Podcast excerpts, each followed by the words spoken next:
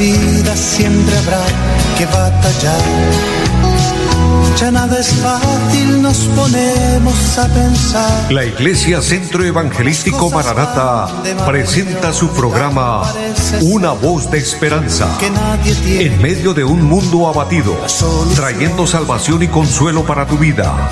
Con la dirección del pastor Hernando Fonseca. Bienvenidos. Volverá, volverá,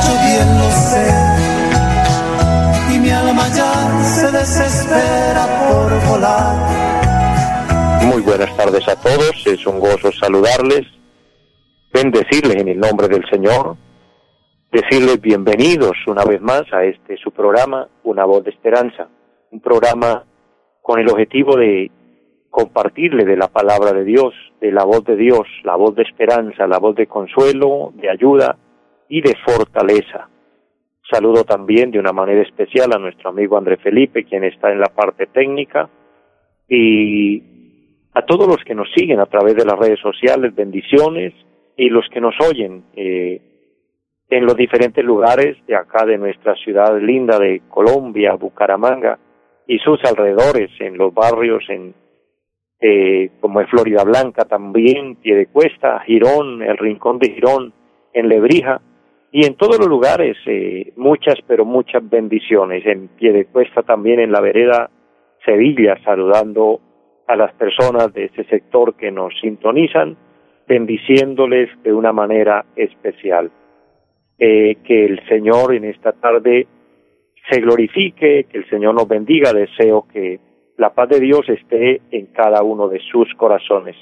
Un saludo también a Mariela Miranda en el Diamante 1 y Amén. Vamos a orar también por su petición, eh, por su salud y vamos a orar y pedimos que Dios dé fortaleza y consuelo a la familia Orduz que están pasando un momento difícil, han perdido un ser querido y que Dios se glorifique, que Dios consuele los corazones tristes, eh, que Dios eh, opere milagros. En esta hora creemos que Dios es nuestro sanador, lo declaramos porque es la promesa maravillosa del Señor. También la hermana Rosalba Pérez en el Rincón de Girón, bendiciones, qué gozo, qué bendición poder eh, saludarles, bendecirles y a todos eh, un abrazo grande y adelante con el Señor, esperando en el Señor, esperando en sus promesas, esperando el momento en que Él venga a llevarnos. Él prometió volver y estamos seguros que Él lo hará.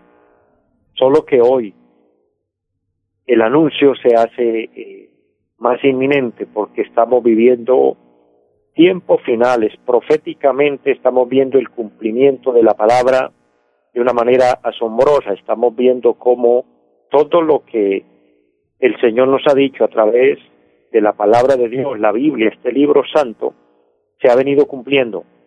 Y obviamente la palabra de Dios es viva y eficaz y ella nos consuela, nos conforta, nos ayuda y esperamos en el Señor. Recuerden que Él está a las puertas y hay que estar preparados, hay que estar listos porque también es una gran verdad que en este mundo estamos de paso, la muerte nos puede sorprender en cualquier momento, el arrebatamiento puede suceder, entonces lo mejor y la decisión más sabia que una persona puede tomar es recibir a Cristo, aceptarlo como su Señor, como su Salvador, depositar en Él su fe, su confianza, entregarle el corazón al Señor. Es lo que Él nos pide.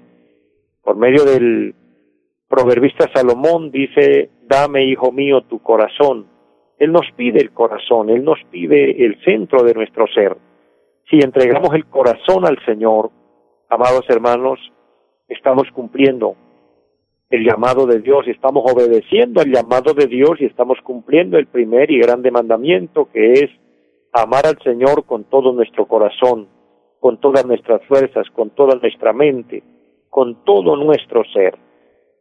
Entreguémosle a Dios todo, confiemos en Él, dependamos en Él y Él hará como dice su santa palabra. Vamos a orar Vamos a pedirle al Señor que se glorifique. Padre y buen Dios que esté en el cielo, bendigo a cada persona allá a la distancia.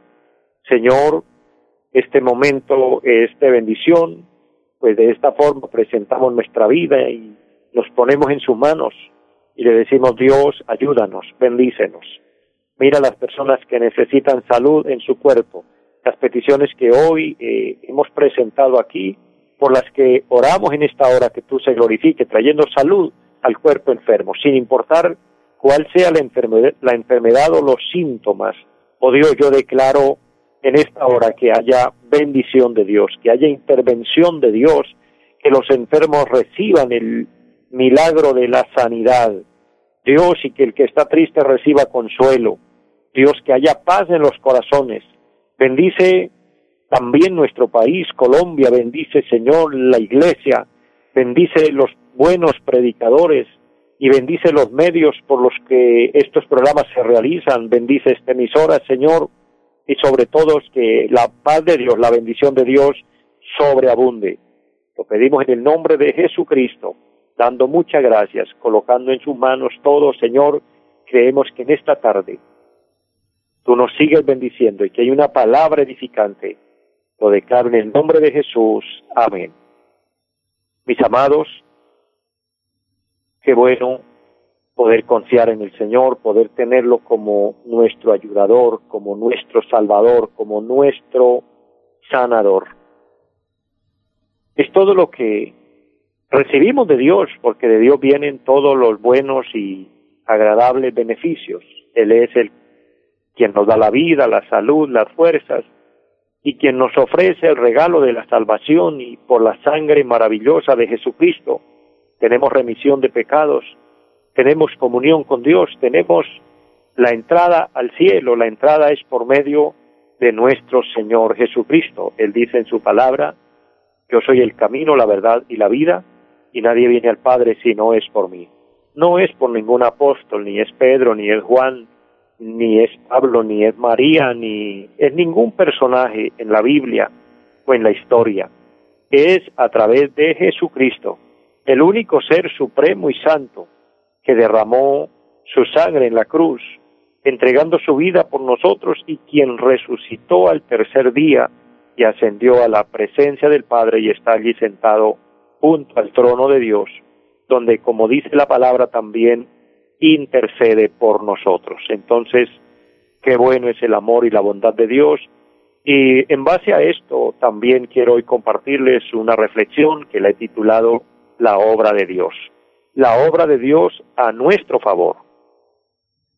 Dios trabaja a favor del hombre, Dios trabaja desde un inicio, lo vemos que trabaja a favor de los seres humanos, desde que Dios creó al hombre y lo puso en el huerto del Edén, no lo dejó a la deriva.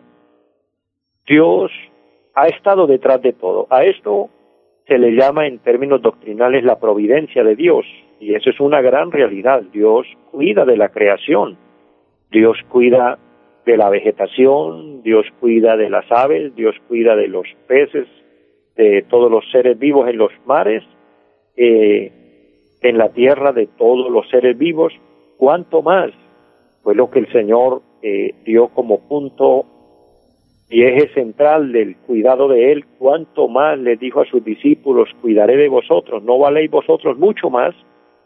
Amados, estamos en las manos de Dios, estamos disfrutando del favor de Dios, la obra de Dios siempre, siempre es a nuestro favor, incluyendo cosas que el Señor permite, que nosotros no entendemos, dice el apóstol San Pablo a los romanos que entendía el tema, y el capítulo 8, versículo 28, a los que aman a Dios, todas las cosas nos ayudan para bien. Hablando de este tema importante, la obra de Dios a nuestro favor, eh, quiero ir a un pasaje de la palabra donde quiero compartir en esta tarde un pensamiento y espero que pueda bendecir su vida, bendecir su corazón y fortalecer su fe. En el libro de Éxodo, el segundo libro de la Biblia está Génesis, luego continúa el libro de Éxodo. El capítulo 19 hay unos versículos que el Señor ha puesto en mi corazón para leerlos y compartir de ahí una palabra, y es el versículo número 4 en adelante y dice, Vosotros visteis lo que hice a los egipcios, y cómo os tomé sobre alas de águila y os he traído a mí. Ahora pues, si diereis oído a mi voz y guardareis mi pacto, vosotros seréis mi especial tesoro sobre todos los pueblos, porque mía es toda la tierra. Cuando Moisés compartió esta palabra con, con el pueblo de Israel, que ya era un, un pueblo grande, numeroso, eh, está recibiendo una palabra directa de Dios, pues en el versículo 3 dice que Moisés subió a Dios y Jehová lo llamó desde el monte. Cuando Moisés subía al monte a orar y en este, en este caso, en este testimonio que nos deja la Biblia, en este texto tomado, él subió al monte Sinaí. Allí él subía a orar, a hablar con Dios. Ese monte representa la oración del cristiano, representa el lugar donde nosotros vamos a, a hablar con Dios, a exponer nuestras quejas, porque obviamente, aunque lo primero y lo más correcto es que cuando vamos a Dios, cuando hablamos con Dios, cuando oramos, primero darle gracias, pero obviamente nosotros somos eh, como humanos un poco eh, adelantados en el tema y llegamos siempre es a pedirle. En fin, lo importante es que vayamos. Lo correcto es primero agradecer, pero lo importante es que vayamos a la presencia de Dios en oración, a hablar con Dios, a contarle a Él cómo estamos, a decirle necesito su bendición, necesito su ayuda. Así como le agradecemos por los beneficios, decirle pues amén, necesito su ayuda. Y Moisés subía a orar, subía a hablar con Dios y Dios hablaba con Moisés. Es importante que cuando una persona, esto nos muestra, que cuando una persona quiere hablar con Dios, Dios le responde, Dios contesta. ¿Cómo nos contesta hoy? Hoy nos contesta a través de la Biblia, la palabra de Dios, pues nos va a guiar a un pasaje donde Él nos va a fortalecer, nos va a guiar, porque el Espíritu Santo está trabajando también a nuestro favor. De hecho, si usted ha pedido que Dios le hable, una predicación como esta a través de este programa radial, Dios puede estarle dando respuesta a sus oraciones, entonces Dios está hablando con usted. O sea, la oración nunca se pierde, la oración, el hablar con Dios, tiene sus resultados. Y aquí vemos que Moisés habló con Dios. Y como Moisés habló con Dios, qué importante que Dios le contestó. Dice Jehová, Dios lo llamó desde el monte diciendo, así dirás a la casa de, de Jacob y anunciarás a los hijos de Israel. Dios llamó a Moisés para transmitirle un mensaje al pueblo, para traerle una palabra edificante de bendición, para mostrar que Dios trabajaba trabaja y trabajará a favor del pueblo. Era lo que Dios quería transmitirle, es lo que Dios quería enseñarle. Y esa palabra hoy, obviamente, la tomamos, la actualizamos para nosotros. Al orar a Dios, al hablar con Dios, pues Dios ha puesto en mi corazón que le transmita esta palabra a usted. Note que Dios le dice, así le dirás al pueblo, así le dirás a la nación de Israel, a los hijos de Israel. Qué bueno que en la verdadera fe en el Evangelio poderoso de Jesucristo tenemos un Dios que oye y un Dios que habla, un Dios que da respuesta. No es un Dios mudo, no es, un, no es una imagen que tiene ojos y no ve, y que tiene oídos y no oye, y que tiene manos y no palpa y pies y no anda. No, el Dios de la Biblia es un Dios que oye y es un Dios que habla. Era el que hablaba con Moisés. Hoy no lo vemos, pero Él es real, Él es real y Él nos está hablando a través de su palabra. Él está hablándole a su corazón, a su vida. Y estamos viendo aquí que Dios se pronuncia para traerle un mensaje al pueblo. Y lo que le dice en el versículo 4 es, dígales de esta manera, vosotros visteis lo que hice a los egipcios, pero tomemos nota de una parte importante aquí en este texto tomado de la palabra. Estamos en Éxodo capítulo 19, versículo 4. Dios le habló eh, en pasado. Utilizo un verbo del pasado. Vosotros visteis lo que hice. No le dice vosotros están viendo lo que estoy haciendo, sino que aquí les recuerda lo que él ya hizo. ¿Por qué Dios le recuerda al pueblo lo que él ya hizo? Al recordarles esto les está diciendo yo siempre he estado y ahora sí se puede aplicar estoy y estaré siempre. Dios quería concientizarlos de que ellos habían podido permanecer, habían podido avanzar y estaban de pie, era por el obrar de Dios, por la bendición de Dios.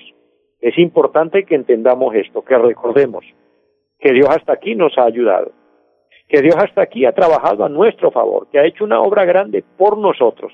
Aquí nos está recordando también Dios que ya hay una obra hecha por nosotros. Ya en el pasado se hizo.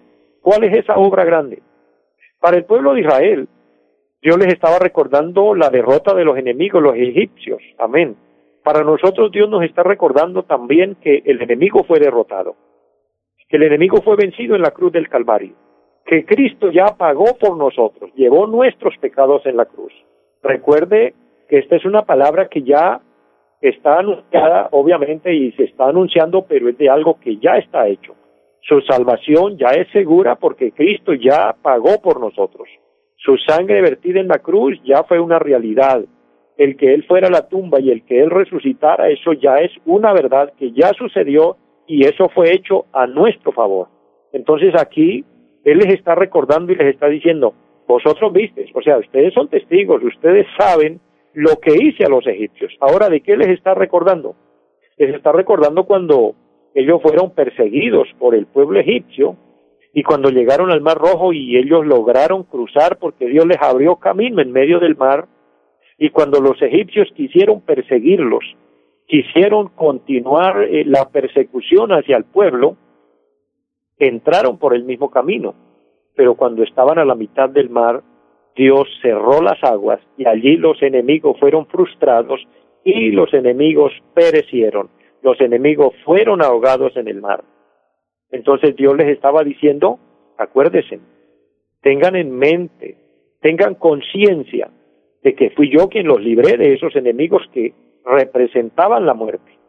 Nosotros teníamos enemigos, espiritualmente hablando, que en realidad eran la muerte para nosotros, generaban la muerte espiritual, la separación de Dios, por ende la condenación eterna. Y Cristo ya nos liberó de esos enemigos. ¿Qué es lo que este texto implica y qué es lo que el Señor nos habla hoy?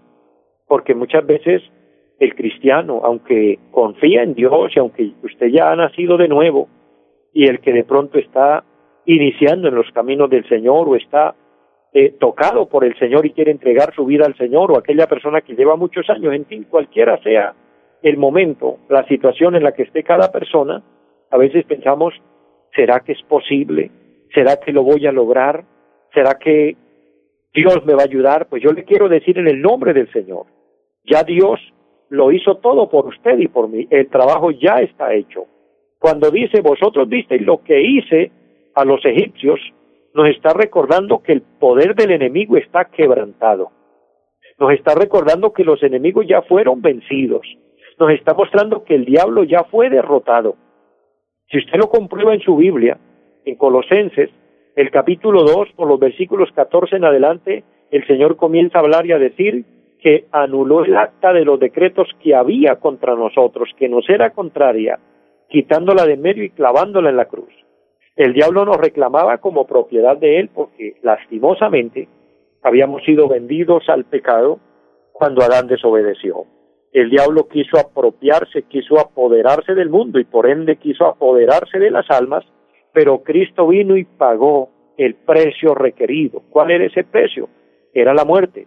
Merecíamos la muerte. Entonces Cristo murió en nuestro lugar. Nos redimió con la sangre y no cualquier sangre, sino que fue la sangre santa sin mancha, sin contaminación, pura, ofrecida como ofrenda delante de Dios. Entonces el enemigo fue vencido, el enemigo fue derrotado. Y aquí el Señor nos lo está mostrando, que así como los egipcios ya fueron vencidos, también el diablo, los demonios, el mismo mundo de pecado, los deseos pasionales de la carne ya han sido vencidos en la cruz de Cristo. Entonces tenemos victoria en el Señor y Él nos lo está mostrando que eso ya está hecho. Basta que nosotros nos acojamos a esa obra maravillosa de Dios y digamos, por la obra de Cristo, por el sacrificio de Cristo, por la sangre de Cristo en la cruz, ahora soy libre de pecado, el diablo no tiene parte ni arte en mi vida, la muerte espiritual no puede dañarme, ahora le pertenezco a Dios. Entonces confiamos en Dios y así podemos llegar a puerto seguro, alcanzar la salvación y vivir para Dios y vivir con Dios, porque tenemos ya la victoria asegurada. Luego el texto afirma y dice, recuérdele, cómo os tomé sobre alas de águila y os traído a mí. Aquí el Señor utilizó un término muy amplio, muy hermoso, muy agradable cuando les dice, os tomé sobre alas de águila. Si usted bien lo sabe, querido oyente, hermano y amigo, el águila es un animal que se remonta siempre a las alturas, siempre permanece eh, en su vuelo, es el ave que más se alza, y para habitar busca lugares altos, montañas, rocas altas y en lo más alto allá hace su nido y allá habita. El águila es un símbolo de alturas. Y aquí dice, os tomé sobre alas de águila. Esto habla que ese obrar de Dios en favor del cristiano, en favor de los que confiamos en Dios, es un obrar seguro. Es una libertad segura. Esto habla de una ayuda cuando dice os tomé sobre alas de águila, está hablando de una ayuda, pero en este sentido una ayuda para el pueblo de Israel fue real, Dios los libró, ellos lo, lo pudieron ver literalmente, pero para nosotros es una ayuda invisible, pero a la vez invencible. Dos palabras parecidas con diferentes significados. La ayuda de Dios para el cristiano es invisible, pero a la vez invencible. Las alas de, de águila nos representan seguridad. Y la palabra altura, porque esto habla de altura, nos habla de estar fuera del alcance del enemigo. Significa que estar en Cristo es estar en un lugar confiable. Estar en Cristo es el mejor lugar para una persona. El apóstol se sentía tan seguro en Cristo, el apóstol Pablo, que él decía, para mí el vivir es Cristo. O sea, él vivía por Cristo respiraba por Cristo, su pasión era Cristo, su servicio era para Cristo, su objetivo era agradar a Cristo y algún día reunirse con Cristo. Debe ser nuestro objetivo, amar al Señor por encima de todas las cosas. Bajo ese concepto, estar en lugares altos, en lugares donde el enemigo no nos puede alcanzar, significa un lugar de mucha bendición. El libro del Cantar de los Cantares en la Biblia se lo encuentra. Un libro agradable, muy maravilloso de la Biblia, capítulo 2 del Cantar de los Cantares, versículo 14 dice, Paloma mía, que estás en los agujeros de la peña, en lo escondido de escarpados parajes. 2.14 de Cantar de los Cantares. Ese lugar de altura, ese lugar fuera de alcance para el enemigo, donde el Señor coloca su iglesia y la llama paloma mía, habla de un símbolo de lo que es la iglesia, símbolo y representación del Espíritu Santo, símbolo de paz, símbolo de sencillez. Entonces, con esa comparación, Cristo nos dice, estás en los agujeros de la peña. Recuerde que la peña habla de una roca, la roca es Cristo. Estar edificados en la roca que es Cristo es estar en un lugar seguro, en lo escondido de escarpados parajes. Entonces, qué bendición es lo que un cristiano tiene bajo el obrar de Dios, bajo la bendición de Dios. Por eso le invito para que confíe en el Señor. Si usted está en Cristo, usted está seguro. Pero si usted no ha entregado su vida al Señor, puede hacerlo. Es el momento, es el tiempo de que usted abra su corazón. Recuerde que debemos asegurarnos ahora que estamos a tiempo. Entreguemos nuestra vida al Señor recibámoslo como Señor y Salvador y dispongámonos a hacer su voluntad. Solo ahí estaremos seguros, seguros de que aquí en la tierra seremos ayudados por Él y que al partir de aquí seremos llevados a la eternidad con Él, porque de no ser así, estaríamos en riesgo, estaríamos en peligro y en peligro grande de que el enemigo nos alcance, nos atrape, morir sin arrepentimiento y entonces el final sería otro muy complejo que sería la condenación. Que Dios nos libre, que Dios nos guarde. Mis amados, les amo mucho a todos, les bendigo grandemente. Recuerden que el Señor está a las puertas. Les deseo una feliz tarde. Los invitamos a nuestra reunión en los días martes 7 de la noche, culto de oración. Jueves 7 de la noche, enseñanza bíblica. Domingos 9 y 30 de la mañana, culto para toda la familia. Y 5 de la tarde, culto evangelístico. Los esperamos en la carrera séptima, número 371, Barrio Amaral Cuesta. Llámenos al 318-767-9537. Volverá, volverá, volverá esta vida siempre habrá que batallar. Ya nada es fácil, nos ponemos a pensar. La Iglesia Centro Evangelístico Mararata presentó su programa Una voz de esperanza. Los esperamos en nuestra próxima emisión. Volverá, volverá, yo bien lo sé. Y mi alma ya se desespera por volar